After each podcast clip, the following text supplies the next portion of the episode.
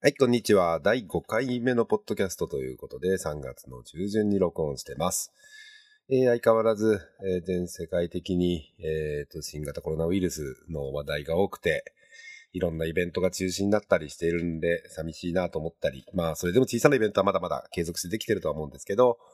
私も参加する予定だったり、開催する予定だったりしているイベントの動向というんですかね、いろんなものが変化していっているので、まあ、ちょっと気になっているというかですね、えっ、と、いろいろ注目しているところですという感じです。まあ、そんなこんななんですが、まあ、今回はですね、今回のテーマとしては、えっ、と、私、えっ、と、テラピョンこと寺田がですね、えっ、と、関わっているイベントというか、まあ、参加する予定とか、主催する予定とか、まあ、そんなイベントが結構、まあ、たくさんあるので、まあ、それをちょっと紹介していったり、まあ、こんなイベントなんですよ、みたいな、えっ、と、多少裏側のことがわかることについてはですね、ちょっと喋っていこうかな、なんて思っています。最初のものはですね、えっと、アメリカで行われる Python カンファレンス PyCon ですね。US PyCon という言い方してますかね。PyCon というと、まあ日本でも PyConJP っていうのをやってたり、まあ各地アジアでいろんな PyConKR とか PyConTW とか、えっと韓国とか台湾とかでもやってますし、まあこの後も紹介しますが APAC とか、えーそういう地域でやってるものもたくさんあります。まあもともとまあ PyCon っていうのは、えっ、と、アメリカでやってる大きな、大きなというか、まあ、Python のカンファレンスを、まあ、PyCon という正式名称の PyCon という名前でやっていて、えっ、と、まあ、これを登録商標として、えっ、と、Python ソフトウェアファンデーション、PSF が持っている商標なんですけど、まあ、その PyCon という我々いうものは、まあ、あとアメリカで行われるやつを PyCon と一般的には言っています。まあ、PyConUS っていう言い方をする人とか USPyCon って言ったりする人いると思うんですけど、まあ、もともと PyCon っていうと、まあ、えっと、アメリカのものなので、えっと、明確にする場合は USPyCon と言って、えっと、そうじゃないときは、まあ、ラフに PyCon ということもあります。ただ、まあ、JP、日本で開催してるのと、なんか、区分けつかないな、みたいなことも結構あるので、えっと、アメリカの場合は USPyCon と言っているという感じですかね。で、これが今年は4月にピッツバーグという場所でありますと、4月17日からの予定ですかね。あの本編の、えっとトークの方、トークというか、えっとカンファレンスが、え4月の17日からですかね。実際にその前にトレーニングで2日間あったりとか、えっ、と、3日間のトークの後に4日ぐらいスプリントがあったりとかで、結構大きな、長い期間のイベントですね。えっ、と、パイコン、アメリカのパイコン自体、US パイコン自体は2000、確か3年だか2000、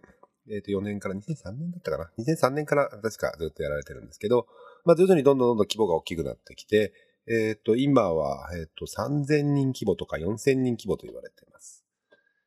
で、私自身、まあ、日本でパイコンやって、パイコン JP というのをやってたり、まあ、それの今、法人の代表やってるわけですけど、まあ、その立場としてもアメリカのパイコン一度ぐらいは行きたいなと思ってたんですね。ただ、うんとなかなかチャンスもないし、まあ、いつも3月、4月、5月ぐらいという時期で、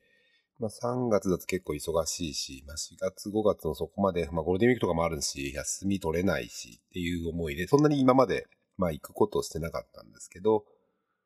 実はまあ昨年ゴールデンウィークが長かったと思うんですけど、まあそのゴールデンウィーク中に、主に開催されていたというのもあって、まあせっかくだし、まあここはアメリカのパイコン行こうかなと思ってですね、えっ、とまあ行きました。まあ結構人数集まって、えー日本からあ7、8人ぐらい行くっていう感じになったんで、まあ私が行くからというよりもなんかちょうどタイミングよくみんな行こうかなみたいなふうに思ったみたいなんですけど、まあえっ、と去年行ってきましたと。で、まあ、もともと、まあ、えっと、しゅえっと、日本でこういう、まあ、イベントやってる立場としての面白さもあったし、やっぱり、まあ、Python に関わる人がやっぱり一堂に集まるなという感じがあって、すごく刺激を受けました。まあ、終わった時にはもう、まあ結構満足したし、まあいいかと思ったんですけど、帰ってきてみていろいろ振り返ってみると、やっぱりやれてることを、やれなかったこと、うもう一回行ってみたいなんて気持ちがすごく強くなって、えっ、と、今年2020年のパイコンも行こうということを、まあ、早々決意してですね、行くことにしています。まあ、去年すごい良かったなと思うのは、やっぱまあ仲間たちと行けたので、いろんな情報交換できたり、えっ、と、ブースとかやっぱり結構面白かったし、まあキーノートとかもやっぱりいいキーノートあったり、PSF との関係っていう意味で言うと、えっ、と、エヴァさんという、えーと PSF のディレクターですかね。ディレクターの方とのインタビューができたりとか。まあ、他には、えっ、ー、と、ポスターセッションを、去年は PyConJP のブートキャンプの、えー、ポスターセッションを鈴木隆則さんが通したので、通ってたので、まあ私はそれの、まあ、女性という補助というかね、まあそういう形での関わりもあって、まあそこで待ってると結構日本に馴染みのある人とか、前あって日本で会ったことある人とか、まあそういう人が来てくれたり、結構たくさんですね、いろんな人と会えたりしたので、すごい面白かったです。まあそんな思いで、まあ今年は4月17日間の US パイコンに行って、今回は、えっ、ー、と、もうちょっとプラスアルファのことをしてみようみたいなことをすごく考えています。まあ、一番の目玉は、えーと、コミュニティブースとして PyCon APAC のコミュニティブースを持てることになっているので、PyCon APAC のブースをメインに動こうかななんて思ってます。えっ、ー、と、企業ブースなんかとまあ、ちょっと、まあ、奥まったところだと思うんですけど、企業ブースの隣の奥まった小さなところで、えー、と普通にブースが持てるので、まあ、そこに来てもらって、いろんなアジアの人とか、まあ、アジアに関わる、関係する人とかに、我々のコミュニティ紹介したりとか、えっ、ー、と、また仲間になってもらったりと、今そんなことを活動しようかな、なんて思っています。まあ、他にも、えっ、ー、と、ジョブフェアのお手伝いすることにしてたりとか、ジョブフェアに出してる会社さんがいて、えっ、ー、と、支援しているので、まあ、そこのお手伝いしようかな、なんて思ってたりとかもしていてですね。えっ、と、まあ、結構盛りだくさんの楽しみなイベントです。まあ、ただ、えっ、と、アメリカの状況もそんなに、えっ、と、新型コロナウイルスの COVID-19 というのの状況は良くないようで、えっ、と、まだ決まってないんですけど、まあ、結構キャンセル、まあ、中止になるか延期になるかみたいな瀬戸際な状況ですかね。この放送した時には、ひょっとしたらもう中止が決まっている可能性もあるかな、なんてヒヤヒヤはしています。まあ、もし、まあ、まあ、行くにしても、中止になったとしても、またこの、えっ、ー、と、ポッドキャストでですね、えっ、ー、と、まあ、どんなことだったのかっていうのは、またおお伝えしたいなとは思ってます。はい。えっ、ー、と、ちょっと目を国内とかですね、私の前伺ってるイベントなので国内のものが基本的に多いんですけど、まあ国内に目をちょっと向けていくと、私はまあ月に、毎月やってるイベント何個か持っていて、えっ、と、一つ目は Python ミニハッカソン、えー、というやつを毎月やってます。先、先週かな？なんかいつだっけな？まあ、えっと、3月はもうもうすでに終わっててですね、やったんですけど、いつだったっけな ?3 月、まあ、前半の方にやったと思うんですけど、えっ、ー、と、次回はまあ4月の予定ですね。4月の4日ですかね。次回4月の4日にやる予定になってますね。まあ、このイベントは、えっ、ー、と、ミニハッカソンって名前なんですけど、まあ、黙々会っていう感じですかね。もう、えっ、ー、と、10年ぐらい、えっ、と、やってて、100回を超えてるんですけど、回数としては。もともとは、えっ、ー、と、自分の開発の時間とか、えー、自分の携わってるオープンソースのプロジェクトの話、プロジェクトとか、そういうのやる時間がなかなか、まあ仕事中だとなかなかできないし、普段平日の夜とかもなかなかできないので、まあまとまった時間作って、えー、やろうと。まあ土曜日家にいてもなかなかそういう作業ってしにくいので、まあこういう、まあみんなで集まると、えー、やはりえーとまあ、刺激を受けるとか、まあ、相談もできたりとかもするので、まあ、そういうのがあって、えっ、ー、と、ミニハッカソンという形でずっと続けてます。まあ、結構この中で仲間ができたりとか、えっ、ー、と、新たな知り合いが生まれたりとか、まあ、結構いろんな刺激もあるし、まあ、勉強しなくちゃな、みたいなことを思ったりすることも結構多いので、まあ、毎回楽しみにして、自分なりのテーマを持ってたり、えー、まあ、仕事のに関連することやったり、まあ、様々なんですけど、まあ、そういう感じでいつもえっ、ー、と、活動をしています。まあ、毎月都内でやってるので、まあ、気軽に遊びに来て、えー、もらって、なんか、まあ、読書してるでも、まあ、なんかの本の読書してるでもいいし、なんかおすすめの勉強方法ないですかとか聞かれたりとかもすることあるんで、まあ、そのように答えたりとかしてます。えっ、ー、と、まあ、次回は4月ぐらいにやる。4月4日かな？もう決まってんのかな ?4 月4日にやる予定で、ですと。えっ、ー、と、まあ、結構キャンセル者も出るんで、まあ、今予約待ちになっちゃってるかもしれませんけど、まあ、普通に登録しといてもらえれば、まあ、来てもらって、えっ、ー、と、一緒にいろいろと話できたりとか、えっ、と、開発をする時間を作れたらな、なんて思ってます。で、3月は本当は、まあ、えっ、と、3月にやろうとした PyHackCon っていう、まあ、Python ミニハッカーさん PyHack と我々呼んでるんですけど、PyHackCon っていうのを、まあちょっと思いつきでやろうみたいなことになってて、まあ今まで Python ミニハッカソンに来てた、まあ常連さんというかね、常連さんがまあ10分ずつトークして、お酒飲みながら、まあえっ、ー、と、みんなのいろんなトークを聞こうみたいなことをやろうとしてたんですけど、えっ、ー、と、一旦中止というか延期になってですね、えっ、ー、と、また復活して、えっ、と、改めて、日改めてやろうなんてことは考えてはいます。ま、結構、まあ、いろいろと見てみると、うんと常連さんというかですね、えっと、まあ、多くに、多く参加してる人っていうのは結構たくさんいてですね、えっ、と、まあ、そういう人たち、まあ、最近そんな参加できなくなった人たちとかもいるし、えー、まあ、いろんな人いるんですけど、まあ、そういう人たちの話を聞くのも、まあ、結構面白いかな、なんて思って、まあ、そんな企画を考えています。あと、ま、このミニハッカソンはですね、えっと、合宿を年に2回やってて、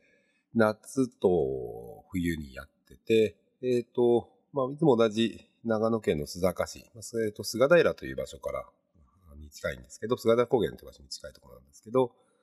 いつも同じ場所ですね、長野県まで行って、えっ、と、合宿してます。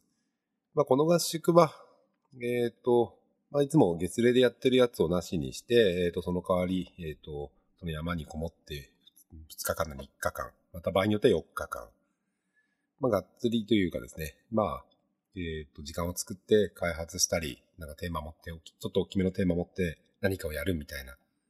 ことをしたり、えっ、ー、と、冬だとスキー、スノーボード行ったり、スキー行ったりとかっていうこともやったりとか、まあ夏でも自転車乗って登ったりとか降りたりとか、まあそんなことやったりする人たちもいて、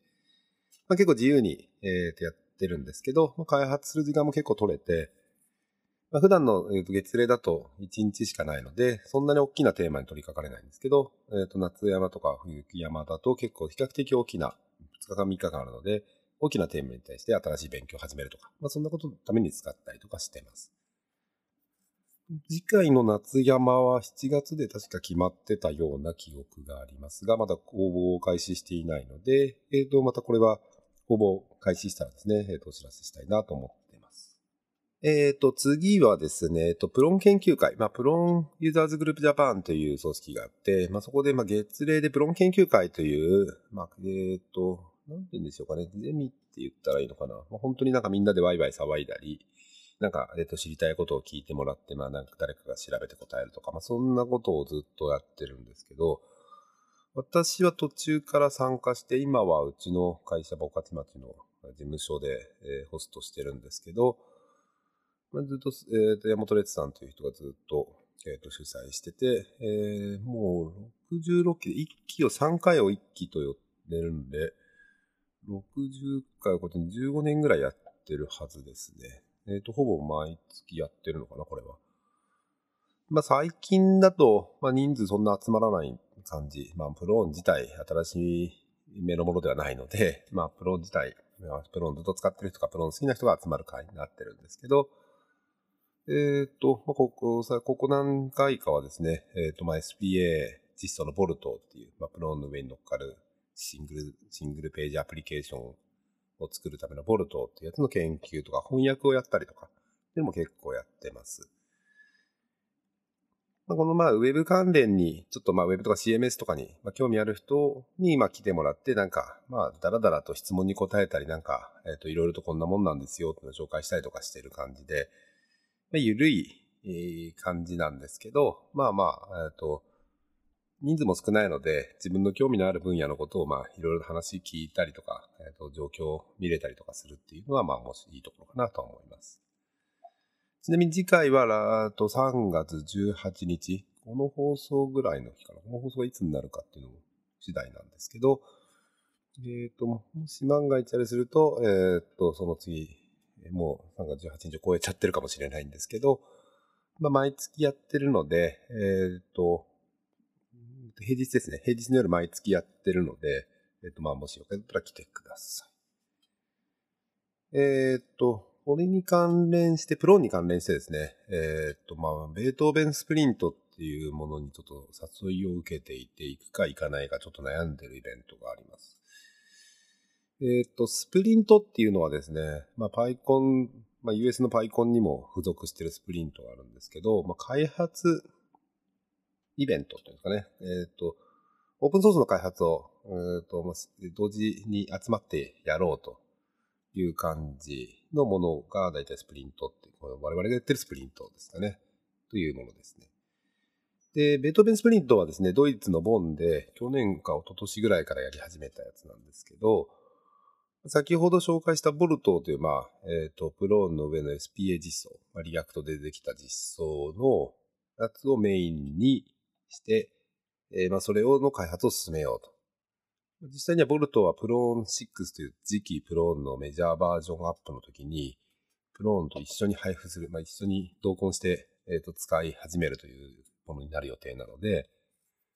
で、まあ、それに向けたいろんな開発の相談をしたり、まあ、えっと、コアな人たちが、まあ、たくさん集まるので相談ができたりとか、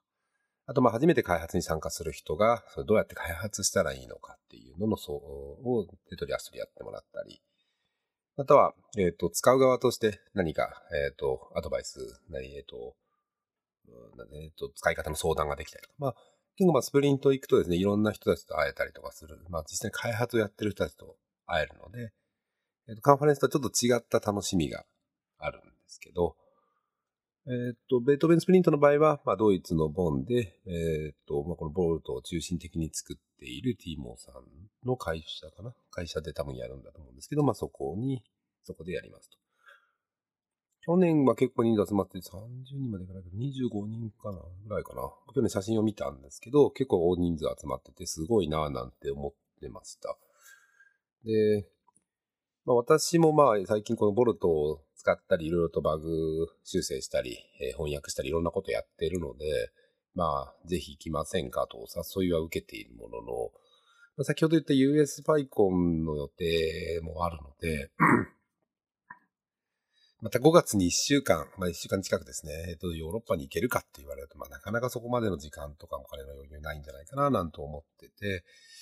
まあさ、せっかく誘ってくれたんで、えー、ちょっと行きたいなっていう気持ちももちろんありつつも、いやー、ちょっと無理かなっていう思いがちょっとあります。まあ、実際問題、まあ React のことでガツガツ私が開発に参加できるかっていう問題ももちろんあるし、まあ、スプリントってまあ結構お互いの共同作業とかするので、やっぱ英語力的にも結構頑張らないとですね、まあ、質問もできなかったりとかするし、まあ、まあ、やるの結構難しい。一緒にまあ作業、共同作業するのはなかなか大変だっていうのもあってですね。ま、部分的には参加してみたいものの結構行って活躍できるのかとか、自分のためになるのかとか、いろんなことを考えると、まあ、どうしようかな、まあ難しいかな、なんて思いもあります。あと、まあ、ヨーロッパの方も、その新型コロナウイルス関連の話はいろいろと入ってきてるので、実際にまあ、これがどういうなるのかみたいなところは、ちょっと疑問し、まあ注目ししていると。ちょっと変わってですね、と次は J、JavaScript 関連というかですね、まあ、おかち JS っていう、まあ、ローカルな、ローカルというか、まあ、すごい小さなコミュニティがあって、まあ、うちの会社で中心、うちの会社でずっとやってるんですけど、勝町にうちの会社の事務所があるので、えっ、ー、と、おかち JS って名前で月、毎月、ちっちゃな集まりをやってます。最近だと4、5人ぐらいでやったりとかしてるんですけど、何かのと読書会みたいな本を読んで勉強する読書会やったり、ウェブ技術のこととか、まあ、フロントサイドのいろんな、まあ、えー、と新しい技術の勉強とか、まあ、そんな感じのものを、えー、とやってます。まあ、えっ、ー、と、ゆるくやってる割には結構難しい話題を扱ったりもしてるので、なんかフロント周りとか、えっ、ー、と、ウェブ周りの話があると、まあ結構参加すると面白いかな、なんて思ってます。もともと私はまあ、えっ、ー、と、協力者っていう感じでずっといたんですけど、最近は主催の方に入って、えっ、ー、と、場所のホストもそうですけど、いろんなことをやってます。まあ、この勝ちレースをもうちょっと大きなイベントできたらいいね、みたいなことを言ったりとかしているので、まあなんかそういう機会があれば、えっ、ー、と、フロント系の話として、集まる機会としてやっていきたいなと思っています。えっ、ー、と、次がですね、えっ、と、ちょっと先の話というか、大きなイベントの先の話なんですけど、えっ、ー、と、PyConJP ですね。えっ、ー、と、まあ、毎年、えー、と、な、夏から秋にかけて、えっ、と、東京で、今の段階で東京でやってるイベントなんですけど、PyConJP は今年は8月の28、29で、えっ、と、蒲田、京急蒲田の近くのオタク産業プラザっていうところで開催します。まあ、去年、一昨年とずっと、まあ、ここでやってるんですけど、1000人規模ぐらいの、まあ、日本で一番大きいですかね。一番大きい Python 関連のカンファレンスですと。まあ、私はまあこれの立ち上げ、2011年の立ち上げからずっと関連してて、ずっとまあスタッフもやってるって、代表も一時やってたんですけど、まあ、代表座長と呼ぶ呼ぶんですけど、まあ、座長も3年やって、その後まあ法人とかできたのもあって、まあ、私は座長から一旦降りて、えっ、ー、と、法人側の代表をやったりとかしてて、まあ、法人との関わりもちろんイベント大きいので、えっ、ー、と、すごい見守ってはいるんですけど、一応イベント側のスタッフは別途立てて、えっ、ー、と、法人からまあ座長に、えー、全権を委任して運営するみたいなやり方してるので、まあ、えっ、と、法人側の代表が私であっても、まあ、このイベントに対して代表者が私、寺田っていうことではないと。いう、まあ、ちょっと難しい、その辺の理解するのもちょっと分かりにくいことになっちゃってるかもしれないんですけど、まあ、そういうものですと。これが正しいかどうかってあれですけど、まあ、ホールディング会社と、えっ、ー、と、実際のその事業会社みたいな感じの関係に近いのかなって。まあ、ちょっと厳密に言うとちょっと違うとは思うんですけど、まあ、そんな感じのことを思ってますが、まあ、PyConDB 自体まず大きな1000人イベントで、えっ、と、今結構全国から来たりもするし、えー、まあいろんな Python 使っているいろんな人たちが集まる2日間。まあこれも、えっ、とトレーニングというか待ってね、トレーニングって時な。えっ、とまあ、えっ、と、1日前にですね、えっ、とそういう、えっ、とトレーニング的なイベントをやったりとか、終わってからまあスプリントやったりとか、まあこれね、年によって最初にスプリントが来たりする場合もあるし、まあいろんなパターンがあるんですけど、と、まあ、えっ、と、PyConUS、USPyCon の、えっ、と、ミニチュア版というと変ですけど、まあ、まあ、そこでやってるようなことを、まあ、えっ、ー、と、日本流にやってるという感じですかね。まあ、えっ、と、いいところはもちろん輸入して真似するし、まあ、日本流にこういう風に変えた方がいいよね、みたいなところは変えたりとかしたりとかしてて、まあ、オリジナリティはもちろん持ちつつも同じようなことを考えてるのかなとは思ってます。まあ、結構スタッフ、まあボランティアで全部スタッフやってるんですけど、まあボランティアスタッフが結構中心で結構いろいろ積極的にやってたり、まあ、やっぱりまあ経験がないスタッフとかだといろいろどういうふうにやったらいいんだろうって悩んだりとか、まあいろんなことを見てますが、えっ、ー、と、まあ結構面白くやってるのかなと。まあ、ボランティアなんでまあ仕事とは違うんですけど、仕事チックになっちゃうとか、まあいろいろまあその辺は、えっとスタッフ側の方はあるとは思うんですけど、そういう意味で面白く、面白いイベントに仕上がってるんじゃないかなとは思ってます。有料のイベントですし、まあ、スポンサーも結構がっつりスポンサーを取ったりとかしてたりするので、まあ、お金の動きも結構大きいし、えー、まあ、いろんな意味で、まあ、チャレンジできる、いろんなことが面白くチャレンジできるようなイベントになってるんじゃないかと思ってます。で、私もこれにはまあ参加するし、プロポーザル出したりとかもすることもあるし、えっ、ー、と、いろんな人とのコラボレーションをせっかくだからこの時にやろうとか、まあ、そんなこと考えたりもしています。で、PyConJP は8月の末なんですけど、その後 PyConAPAC が9月の19、20日とありまして、これはまあ、えっと、アジアパシフィックの PyCon ということで、東京でも2013年に PyConAPAC をやって、まあ、PyConAPAC in Japan ってかな ?in 東京 ?in Japan かな？っていう形でやったんですけど、その頃から持ち回りでずっとやっててですね、一番最初は2000 2010年にシンガポールで始まって、シンガポールで3年3回やって、その後東京に来て、台湾の台北で2回やって、韓国ソウルでやって、マレーシアでやって、シンガポールでやって、フィリピンでやって、またマレーシアかな。多分まあそんな感じで、えっ、ー、と、じゅんぐりじゅんぐりいろんな国でやってるんですけど、まあ最近はあの、これぜひこれもね、パックを我々の国でやりたいということを言ってくれる方々がいるので、まあそれをどういうふうに決めようかみたいな、えー、申えー、と投票をどういうふうにやったらいいのかみたいなところにも関わっているので、まあ、非常にまあ注目していて、私もなるべく、まあ、パイコンエパックには行きたいなとは思っています。今年は、えっ、ー、と、マレーシアコタキナバルっていうところなので、えっ、ー、と、マレー半島側じゃなくて、えっ、ー、と、島の方ですね、の方で開催するということが決まっています。9月なんでまだちょっと先なので、そんなに私も考えてないんですけど、準備とか考えてないんですけど、まあ、これも結構、まあ、日本から、えー、とチーム、チーム作って、え、みんなで行ったりみたいなことやったりとかもしてる時期もあったし、結構まあ行くと、やっぱ面白いですよね。えー、まあいろんな国の人たちも集まるし、まあ APAC だといろんな、その、アジアでイベントやってる人たちが毎回のように集まるので、まあそういう人たちとのまあ再会をしたりとか、まあそこで多少 APAC の打ち合わせ、APAC ってどういうふうにやるんだろうとか、どう考えるみたいな打ち合わせをしたりする場にもなったりとかしてて、まあまあまあいろいろと面白さはあります。今年もぜひ行きたいなとは思ってます。で、えっ、ー、と、他のイベントだと、これは主催とは全く関係ないんですけど、オープンソースカンファレンスですかね。OSC と訳されること多いと思いますが、OSC 東京には大体毎年、えー、で、毎回ですね、毎回大体出てて、まあ、プローンの関係で、プローンユーザーズグループジャパンとしてブース設けたり、セミナーやったりとかしてます。美味しい2004年かな ?2004 年から始まったイベントだと思うんですけど、まあその最初の時からまあプローンとかはずっと行ってですね、私もまあその最初の時にも立ち会えたと。まあすごい良かったなと。ずっと、えっ、ー、と、参加できてて、そこでやっぱりオープンソース系の友達ができてオープンソースの考え方学んだりとか、すごくできたので、すごく、えー、良かったというふうに思ってまして、まあ今でもそういう参加をしてます。ただ残念ながら2月の2月でしたっけね。えっ、と、春、今年の東京の春っていうやつは、えー、中止になってしまってですね。えー、まあ、延期というよりも中止ですかね。まあ、次やるのは、夏か秋かな。通常だと秋。OSC 東京秋ホールってやつですかね。が、えっ、ー、と、まあ、次あるんだろうなとは思ってます。日程とかまだ出てなかったような気がするんですけど、まあ、え、ー、と、他のイベントと重ならなければ大体出たいなとは思ってはいます。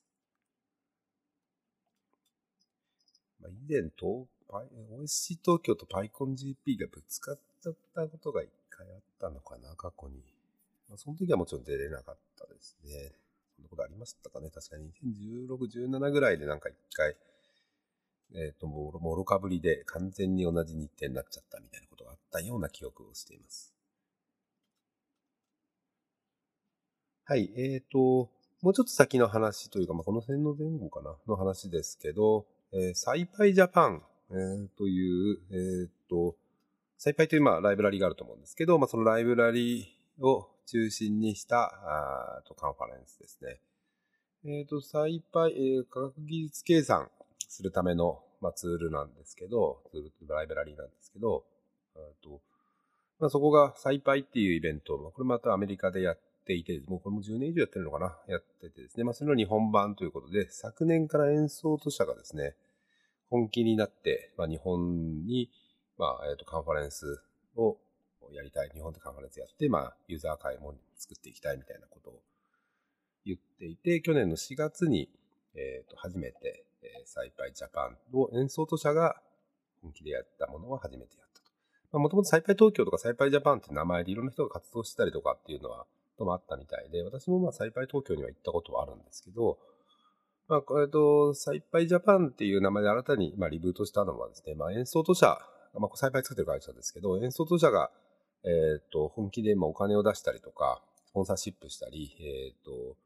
いろんなこのイベントのマネジメントをやるということをやってて、まあ、演奏と社にはすごく優秀だったり、まあ、Python の中のコアの開発者がいたりとか、結構いろんな人たちがいるので、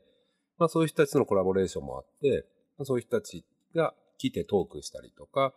えっ、ー、と、チュートリアルやったりとかっていうようなことをやるっていう感じです。10月末ぐらいにまあ開催したいというふうに聞いてて、えっ、ー、と、前回9月にもそんな話をまあにしてて、えっ、ー、と、まあ徐々に動き出している感じですかね。えー、まあ日本にどういうふう、日本でどういうふうなコミュニティを作っていくのかみたいなところはまだまだこれからだと思うんですけど、昨年のサイパイジャパンに私も少し今、えっ、ー、と、トークというか、チュートリアルというか、あれでちょっと参加させてもらって、えっ、ー、と、いろいろ話したんですけど、その時に演奏との社長が来てて、演奏との社長と、1時間ちょっとぐらいいろいろとちょっとミーティングする機会を設けさせてもらってですね、いろいろ話聞いてたんですけど、っぱりまあコミュニティの力で、えっ、ー、と、サイパイっていうものは広がっていってるし、まあ、開発者も会社も、ユーザー側も、まあ、みんなそうやってまあ便利になって良くなっているというのをずっと見てきたみたいで、その形で日本でもうまくやりたい、日本でも同じようなことやりたいという思いなのかなと思ってます。ただまあなかなか日本の企業文化とか日本のコミュニティ文化との違いっていうのはあるとは思うので、そのまま簡単にじゃあ、同じやり方をしたら同じようにうまくいくよっていうことではないのかなと思ってるし、まあそれはもちろん、えっと、演奏と社長も分かってはいると思うんで、まあ、どういうふうにやったらうまく、まあ、うまく同じようなことができるのか、同じような結果がもたらせるのか、みたいなことはすごく考えてるような気がします。ただまあさ、まあ、日本でのすでにビジネスは始まってるみたいですし、えっ、と、しばらくの間すごい頑張って、えっ、と、コミュニティ作り行くぞ、みたいな、そういう街から、そういうなんかメッセージがすごいあったな、なんて思ってます。そういう意味で私も少し応援していてですね、まあ少しって言ってるのは、応援もめちゃくちゃしてるんですけど、時間がまあ、うんと、ないので、そんなにまあがっつりその運営に入るっていうのはちょっと難しいと思ってるんですけど、まあ協力者としてはまあ協力していこうかななんて思ってる。で、まあこれ10月末が終わると次11月には私がずっと毎年2008年からだいたい毎年行ってるプローンカンファレンスですね。まあ私は2005年に会社を、まあ、プローンをベースにした会社を作ってですね、まあ、そこからずっとプローンとの付き合いがずっとあって、まあ、オープンソースでいろんなことやっていくってことも、まあ、プローンを通じて学んでるし、プローンカンファレンス2008年から行き始めて、2009、2010と行ってですね、いろんなものが刺激になったし、まあ、そこで得られた知見とか、そこで得た良さみたいのが、良さみたいのを PyConJP に持ち込んだりとかもしてるという感じで、まあ、プロンカンファレンスはなるべく毎年行きたいと思っている、という感じなんですね実は2011年だけ行けてないんですけど、まあ、それ以外は全部行ったり、2018年には東京で、えー、プロンカンファレンス東京を開催するというところまでやりました。まあ、毎年10年以上行ってるので、まあ、すごく、まあ、おなじみさんっていう感じで、英語がそんなできない私でもですね、すごく明るく、まあ、温かくですね、迎え入れてくれる、すごいいいコミュニティなんですけど、今年はベルギーで、遅いですね、11月に、いつも10月ぐらいにやってるんですけど、こちら11月の16日からですかね。東京でやった時も結構遅めだったんですけど、ヨーロッパの11月の16日からだと、結構日が暮れるの早いだろうなっていう感じですかね。ベルギーなんで、結構北の方だし、っていう感じですかね。えっ、と、まあ、今年もまあ、こうやってベルギーで行われるっていうことが決まっているので、まあ、できればこれも行きたいなとまあ、新しいことを情報を得るっていうのはありますし、やっぱコラボレーションできる。まあ、今もボルトを使ってサイト作るときにいろいろと情報を得られやすくなったりとかもしてるので、まあ、こういうところに参加して一緒にいろいろと盛り上げていけたらいいなと私は思ってはいます。日程的には前後しますが、次のイベントはサイトワールドですかね。私は実は行ったことないんですけど、錦糸町でやってる11月確か1日から3日って毎年これ日程決まってたような気もするんですけど、えっ、ー、と、視覚障害者のためのイベントですね。もう十数回目になるみたいですけど、まあ、最初の自己紹介で紹介した自分で言った通り、NVDA というスクリーンリーダー、Windows で動くスクリーンリーダー。これオープンソースで Python 製でできてるんですけど、まあ、それの日本語チームにずっと参加していて、えー、まあ、一応役員っていう方が気も一応あるので、まあ、これを少しまあ支援してるという感じです。実際問題私、まあ、NVDA 日本チームでそんなに活動ができてないっていうのは実情なので、えまあ、このサイトワールドの協力とかも全然できてないんですけれども、えっと、まあ、サイトワールドっていうもの自体が、まあ、どんど大きくなってるようで、認知も上がってるみたいなので、まあ、これに対して、えっ、と、まあ、えっ、と、スクリーンリーダーとして、え、まあ、無料のスクリーンリーダーとしてですね、まあ、どういう紹介ができるのかとか、まあそういうことをまあ考えてやっています。まあ今年もまあこれだけ私の日程が目白押しだとまあ行くことも多分できないだろうなと。サイパイジャパンあたりとぶつかる可能性もあるなとか思ったりとかしてます。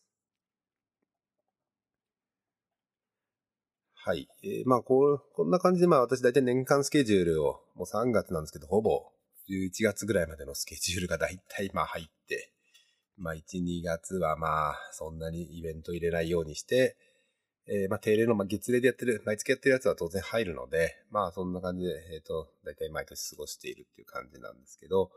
それ以外にもですね、えっ、ー、と、まあ、Python ブートキャンプっていうチュートリアルを日本全国でやってるやつがあって、それの、まあ、講師としてどっかの地域に行く場合もありますし、オープンソースカンファレンスの地方版ですね、東京以外のやつに、えっ、と、この Python ブートキャンプを紹介するキャラバンを去年からやり始めてて、去年は福岡に行ったんですけど、うんと、まあ、そうそういうつながりも、まあ、えっと、あや活動もやっていて、まあ、今年もどっか一箇所ぐらいは、このキャラバンに行くかな、なんて思ってるので、まあ、そういう活動も、まあ、随時していきたいなとは思ってます。はい。で、私が行かない予定にしているイベントももうすでに何個かあって、えっ、ー、と、一番大きいやつだと、えっ、ー、と、ユーロパイソンですかね。えっ、と、今年はアイルランドのダブリンで、えっ、と、7月の22日からかな。なんか、アイルランドのダブリンで7月の後半にあるんですけど、パイコン US、US パイコンよりも歴史があると言われているユーロパイソン。だいたい1000人ぐらいから、1000人から、まあ場所によるみたいですけど、1000人とか1500人とか集まるイベントらしいですと。まあ、ヨーロッパはまあプローンの人たちも結構多いし、まあ、プローンのブープローンがズブースターしたりとかする場合もあるので、そういう意味でユーロパイソン行くと面白いんだろうななんて思うこともあるんですが、まあ、なかなか、まあこれも時間とお金の問題でなかなかまあ行けないので、まあ、これはまあ今年も、今年はまあ行かないだろうなと。いずれどっかのチャンスでユーロも行ってみたいななんとは思ってはいます。で、えっ、と、他だと、まあ、パイデータ東京ですかね。Python、パイデータっていう、まあ、ニューヨークとかでやってるパイデータっていう集まりがあってですね。えっ、と、まあ、それの東京版をやっているチームがいて、まあ、もともと PyConJP で知り合った人たちが、えっ、と、まあ、集まって、えっ、と、イベントを作り上げていってるんですけど、最近そんなにイベントちょっと開催されてないみたいですね。私もそんなに最近1年ぐらいちょっとウォッチしてなかったんですけど、えっ、と、最近そんなにやってない感じですかね。まあ、やると何百人もの人が集まる大きなイベントなので、運営側も結構大変だとは思うんですけれども、えっ、ー、と、最近の活動は見えないんですが、私もまあ一時期は通ったりしてた時期もあったんですけど、ちょっとまあ忙しいし、これだけ他のイベントも抱えちゃってるとちょっと難しいなと思って、今はまあ行かないイベントにしているというか、まあそんな関連できないなというふうに思っています。はい、えーと、イベントの紹介と、まあ、私がどう関わってるか、まあ、このイベントどんなものっていうのを簡単にですけどね、紹介していきました。だから、まあ、どっか深掘りしたいところとかも本当はもうちょっとあるかな、なんて思ったんですけど、まあ、今日はこの辺で、えーと、本編を終わりたいと思います。はい、えーと、お聞きいただきありがとうございました。編集後期ということで、えーと、少し追加の録音をしています。えー、私自身、まあ、ポッドキャスト始めて今ちょっと結構ハマってて、えー、何回も撮って、えー、まあ結構早めに公開しようみたいなことをやってるんですけど、まあそんなにまだ宣伝してないので、まあ新しく聞いてくれる人とかそんなに増えてるわけでもないし、えっ、ー、と、新しいもの出してもそんなにポッと飛びつかれるわけでもないんですけど、まあまあ、あの、会った時にはいろいろ、そういえば、ポッドキャスト始めてますね、みたいなこと言われたりとかするケースもあって、で、まあ結構楽しくなっていると。で、まあそんな中で、えっ、ー、と、よく出る話題として、まあ、ポッドキャストとブログとどっちが便利とか、うん、最近私全然ブログ書けてないんですけど、ポッドキャストだとある程度ネタ調整してこういう話しようかなって、えー、箇条書きとかラフに結構いろいろ調べて書いたものを、まあ直接出せるみたいなところが結構楽だなぁなんと思ってるんですね。まあ、えっ、ー、と、早いうちに、えっ、ー、と、他の人と一緒にインタビューやったり、まあ複数人でやりたいなんて思いもあるんですけど、まあまあ、今のところ自分が言いたいことを自分で発信できればということで考えているので、まあまあまあまあ、それはそれで楽しんでやっています。で、一番大きいのは自分でまあ録音したやつを聞くんですよね。まあ聞いて、えっ、ー、と、ノイズキャンス、ノイズをチェックしたりとか、えっ、ー、と、音量大丈夫かとかやるんですけど、なかなかまあ自分の声聞くのって恥ずかしいですよね。私ももともともちろん恥ずかしくてこんな喋り方してるんだ、嫌だなぁ、なんて思ったり、えー、もう一回聞くなんてすごい恐ろしかったんですけど、最近喋る機会も増えたりとかしてるのもあってですね、まあ、もう一回振り返り的に聞けるようになったのもあって、えっ、ー、と、現在、現状だと私自身、まあ、このポッドキャストを自分で聞いて自分で編集してみたいなことはそんなに苦でもなくやってます。えっ、ー、と、まあ、時間はかかる。まあ、聞くことに対して、読むことに対して、読むの、読むのと聞くのどっちが早いのかみたいなのあると思うんですけど、まあ、聞くのはまあ、一方的に耳に入ってくるんで楽な、楽な部分が多いので、いいんですけど、まあ、チェックするとかになるとやっぱそれだけ時間かかっちゃうので、まあそれはそれで結構辛いところはあると。いう感じはします。まあ、逆に私は文章を読むのそんな得意じゃないので、えっ、ー、と、まあ、自分で書いた文章をもう一回読み直すっていうのもですね、まあ、結構まあまあ、それはそれで結構大変。自分で頑張ってやんないとできない。まあ、人の書いた文章を読むっていうのももちろん同じなんですけど、まあ、録音を聞くんであれば、まあ、極端に言ったら電車の中で聞くこともできるしっていうのもあって、まあまあ、それなりに自分に向いてんのかな、なんては思っています。まあまあ、そんなことを思いながら、もうちょっと、えっ、ー、と、しばらくですね、えっ、ー、と、このポッドキャストを続けていきたいと思いますので、えっ、ー、と、温かく見守っていただければと思います。本日はありがとうございました。